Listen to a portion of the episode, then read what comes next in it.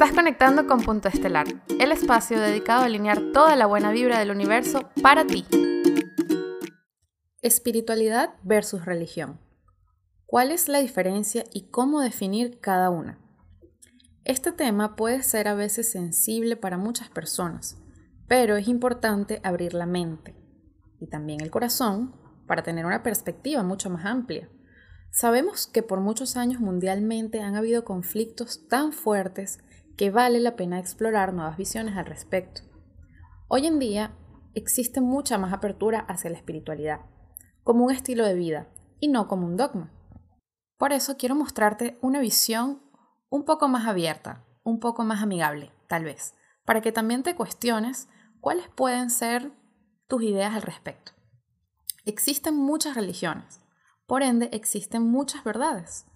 Tal vez nos han ayudado a organizarnos y a veces a separarnos como civilización, eso lo sabemos por la historia. Nos otorgan ciertas normas de conducta, de moral y pueden darnos la esperanza o quizás respuestas a esas dudas existenciales, como a dónde iré después de morir, cómo purificarme, cómo comportarme con el entorno, cómo ser una mejor persona.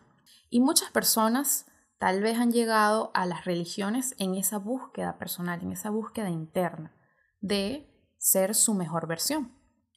La espiritualidad, en cambio, es como esa búsqueda interna y es esa búsqueda de respuestas acerca de el ser propio que todos tenemos.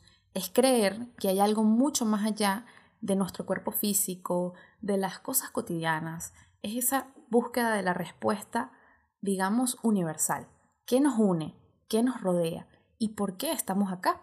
Así que exploremos las variantes para que también te cuestiones en cuál de ellas te puedes ubicar Así podrás abrirte a ver este tema diferente, aceptar a otras personas que tal vez no piensan igual que tú, porque cada persona tiene una experiencia propia, tiene su propio camino y tal vez ha venido de diferentes creencias, familias, em, culturas. Mi primera premisa es, se puede tener una religión y no necesariamente ser espiritual.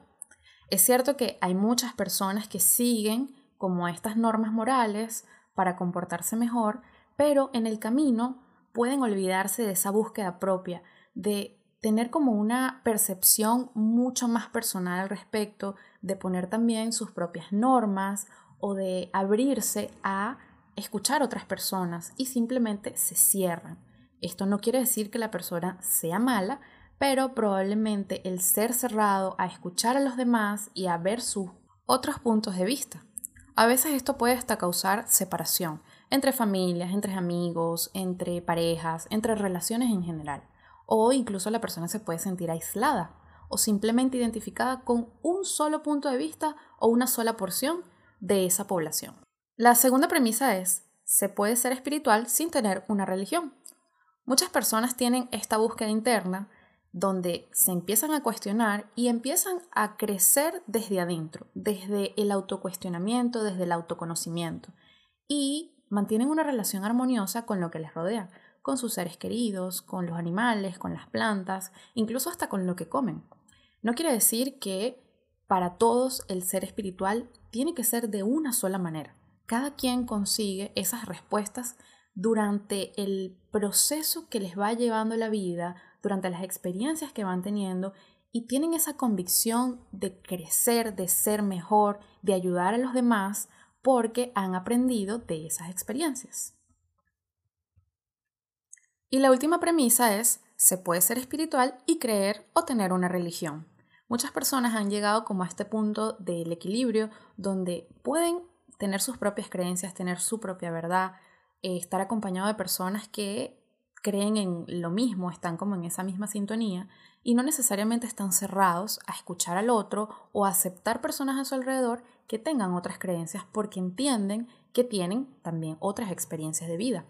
Que cada quien decide y escoge con cuál camino alinearse y cuál es el que mejor le funciona para ese crecimiento personal, para ese crecimiento espiritual. La búsqueda del espíritu también está dentro de sí mismo y de que esas respuestas vayan alineadas con lo que nosotros somos, con ese principio al que queremos llegar y que nos mantiene también como con buenas relaciones a nuestro alrededor, porque recordemos que no estamos solos en este mundo. Y para eso, precisamente, nos funciona ser personas espirituales. Deseo que te inspires, amplíes tu visión de la vida y te motives a usar todas tus posibilidades. Te espero en una próxima conexión.